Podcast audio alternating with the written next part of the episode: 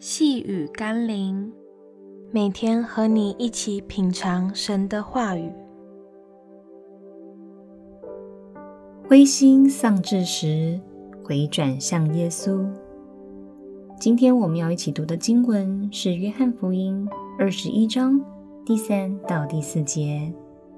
西门彼得对他们说：“我打鱼去。”他们说：“我们也和你同去。”他们就出去上了船，那一夜并没有打着什么。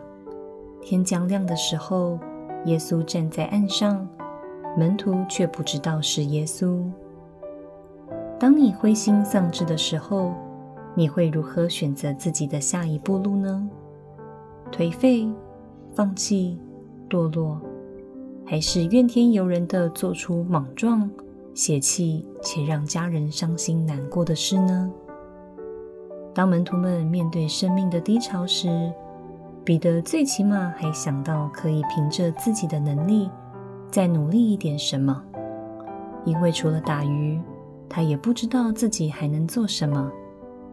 但耶稣知道彼得的软弱，他知道他们所处的困境，再不做点什么，连基本生活都难以维持，只是他们忘了还有上帝，还有那位曾经让彼得下网打鱼得着满船鱼获的耶稣。我们不要忘记，当我们面对挫折、沮丧的时候，他是帮助我们得着恩典与供应的主。让我们一起来祷告：主啊，我也常像门徒们一样。当困难与挫折临到，就用自己的想法和努力，试图去做点什么，挽回点什么，得着些什么，但往往也徒劳无功。你提醒我，其实还有更好的选择，就是回到你面前，寻求你的带领，依靠你的能力。因此，我恳求你，让我再次经历你的同在。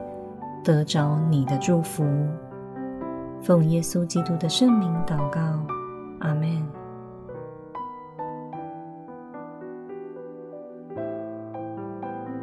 细雨甘霖，我们明天见喽。